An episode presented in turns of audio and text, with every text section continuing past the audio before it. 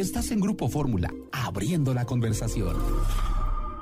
Y hace eh, pues algunos días, estamos hablando que eh, pues hace unos días el vuelo 526 de Aeroméxico sucedió una, una lamentable eh, pues tragedia y esto lo traemos a colación porque bueno pues vale la pena detenernos a ver qué es lo que está sucediendo con el gobierno federal en el, en el, rubro turístico y qué está sucediendo con la Secretaría de Comunicaciones y Transportes.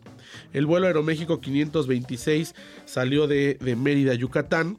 Y bueno, pues de pronto en el vuelo, eh, Alberto Gómez Tobar, eh, un, señor que venía a bordo, eh, perdió la conciencia, parece que tuvo algún, algún evento. y bueno, le dieron los primeros auxilios, incluso dice Aeroméxico que venía un, un médico a bordo. Aterrizan y bueno, pues aterrizan en la Ciudad de México, deciden llegar hasta acá.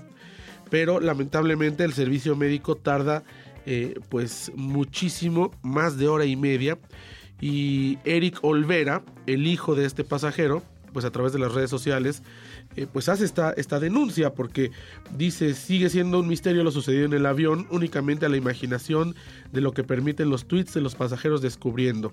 Dice él, no busco culpables, pero que la muerte de mi padre no sea en vano, que se aprenda, mejoren y estandaricen los protocolos. Qué importante es que suceda esto a nivel eh, turístico, porque es parte de las garantías que damos a los viajeros nacionales e internacionales. Eric dice que su padre le marcó al aterrizar, diciendo que se sentía muy mal, y esto fue hora y media antes que llegara el servicio médico. Fue la última llamada que tuvo con él. Bueno, después llegó Aeroméxico, eh, solamente le ofreció a a Eric, al hijo de, este señor que lamentablemente falleció, pues un voucher de taxi como apoyo de la aerolínea. Y aquí es una serie de, desafortunados eventos. No me refiero a que sea entera responsabilidad de, Aeroméxico, porque bueno, el, cuando sucede una tragedia así, el protocolo es que el comandante de la aeronave evalúa si por la gravedad del pasajero se busca un aeropuerto alterno o es más eh, rápido llegar al aeropuerto destino. A veces nosotros pudiéramos pensar que si venimos en un vuelo, por ejemplo, eh, de Monterrey a México, que a medio vuelo, si nos vemos en el mapa, decimos, bueno, este, si sucede una emergencia, tal vez pueda aterrizar en San Luis Potosí o en Querétaro pero por las maniobras de aproximación, por el tráfico aéreo y por muchas circunstancias que hay en torno a un vuelo, muchas veces eh, es más conveniente que llegue hasta el destino, es decir, hasta la Ciudad de México.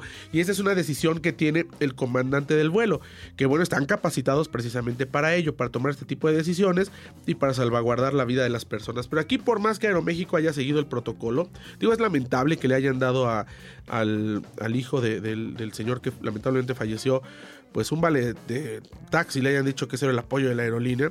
La verdad es que ahí es una deshumanización de la gente. Bueno, no es la primera vez que lo vemos en, las líneas aéreas, ¿no? Pero bueno, en el caso de Aeroméxico. Pero lo preocupante es que haya tardado más de hora y media en llegar los servicios de emergencia. En primera porque parece que no había plataforma para que el avión pudiera eh, pues desembarcar, no llegaba a la escalera, no había una ambulancia de emergencia. Estamos hablando del aeropuerto más transitado del país, el Aeropuerto Internacional de la Ciudad de México, y donde estas cosas no deben pasar.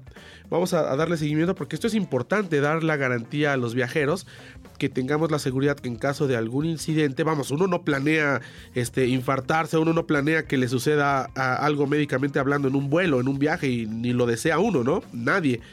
Pero cuando llegue a ocurrir, pues saber que en los aeropuertos se tiene esta garantía. A mí me tocó una vez en un vuelo de Aeroméxico de Las Vegas a la Ciudad de México que un pasajero tuviese un preinfarto. Esto estamos hablando hace más de dos años. El comandante de la aeronave decidió aterrizar en el aeropuerto del Bajío, en Silao para salvaguardar, como dicen los protocolos, precisamente la vida del, pasajero. Nos avisaron por el sonido local del avión que íbamos a aterrizar de, no de emergencia, pero que íbamos a aterrizar en un aeropuerto alterno, en este caso en el Bajío, para eh, pues poder salvaguardar la, la vida de un, de un pasajero. Esa ocasión, afortunadamente el pasajero no falleció, pero tardaron también más de una hora porque no había ambulancia en el aeropuerto del Bajío. En este caso de, GAP, de Grupo Aeroportuario del Pacífico, en el caso de la Ciudad de México, Grupo Aeroportuario de la Ciudad de México, y es algo en que la autoridad tiene que poner mucha atención porque insisto es pues parte de la seguridad básica que uno debe tener. Así que eh, pues lamentable este este hecho que haya que haya sucedido. Y bueno pues uno de los pasajeros David García tuiteó el 25 de noviembre, eh, Aeroméxico no tiene protocolos para emergencias médicas. En el vuelo 562 Mérida, Ciudad de México, un pasajero perdió el conocimiento a la mitad del viaje y después de aterrizar estuvimos esperando una hora y el señor volvió a perder el conocimiento sin que se le diera la atención médica. Se iniciaron maniobras de RCP y la ambulancia tardó todavía media hora en llegar, el avión parado porque no había puerta para desembarcar y el personal no hacía nada porque atendían al pasajero. Eh, eh, pues insisto, esto es algo no solamente de Aeroméxico, esto también es de el Aeropuerto Internacional de la Ciudad de México y todos los eh, organismos que están alrededor. Así que bueno, pues ahí dejamos el tema y seguramente será retomado. Lamentable este, este hecho, pero que esto sirva, si, si, de algo puede servir un hecho tan lamentable como este, para que no vuelva a suceder y se estandaricen los protocolos en todos los aeropuertos del país y podamos tener pues mayor seguridad para los viajeros de negocios, para los viajeros eh, de placer, independientemente para lo que se tome un avión, pero que podamos tener esa garantía. Pues así las cosas con esto que ha ocurrido. Y bueno, pues eh, comenzamos, como decía yo en el primer bloque, esta parte, esta recta final del año 2019.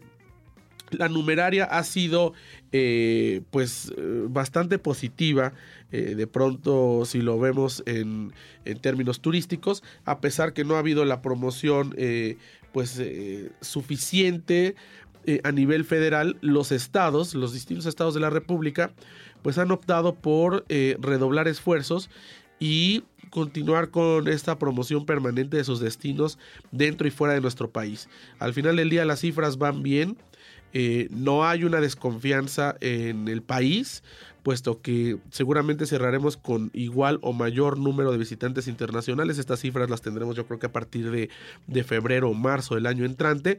Pero bueno, pues eh, con todo y este pues esta suerte de estancamiento que ha habido económico que se ha notado en las calles, la gente ha seguido viajando.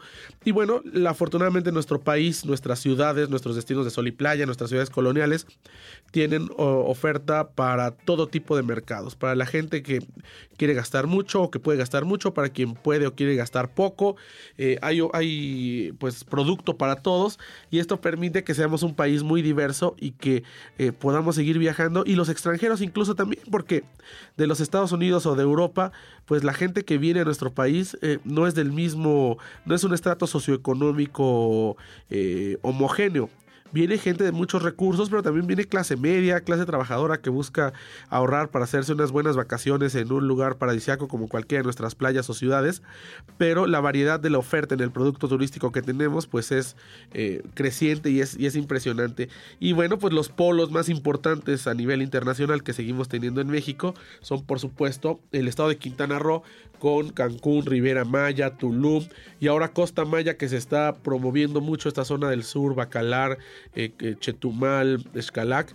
Y por otro lado, Los Cabos, en Baja California Sur, que es este otro polo internacional que tiene los ojos del mundo puestos en nuestro país. Y por supuesto muchos destinos eh, en el centro, en el sur y en el norte, que bueno, siguen siendo atractivos para el mercado nacional e internacional. Vamos a un corte, regresamos, tenemos más de viaje en fórmula. Recuerden, nos puede escribir itinerario turístico, arroba, no de viaje en fórmula, no, itinerario turístico de viaje en fórmula es mañana. Itinerario turístico, arroba grupoformula.com.mx y por supuesto mañana los esperamos en De En Fórmula, una de la tarde en 1470 de AM. Vamos a un corte, regresamos, tenemos más aquí en Itinerario Turístico. XEDF FM 104.1 MHz, transmitiendo con 120.000 watts de potencia desde Avenida Universidad 1273, Colonia del Valle, en la Ciudad de México. Grupo Fórmula, abriendo la conversación.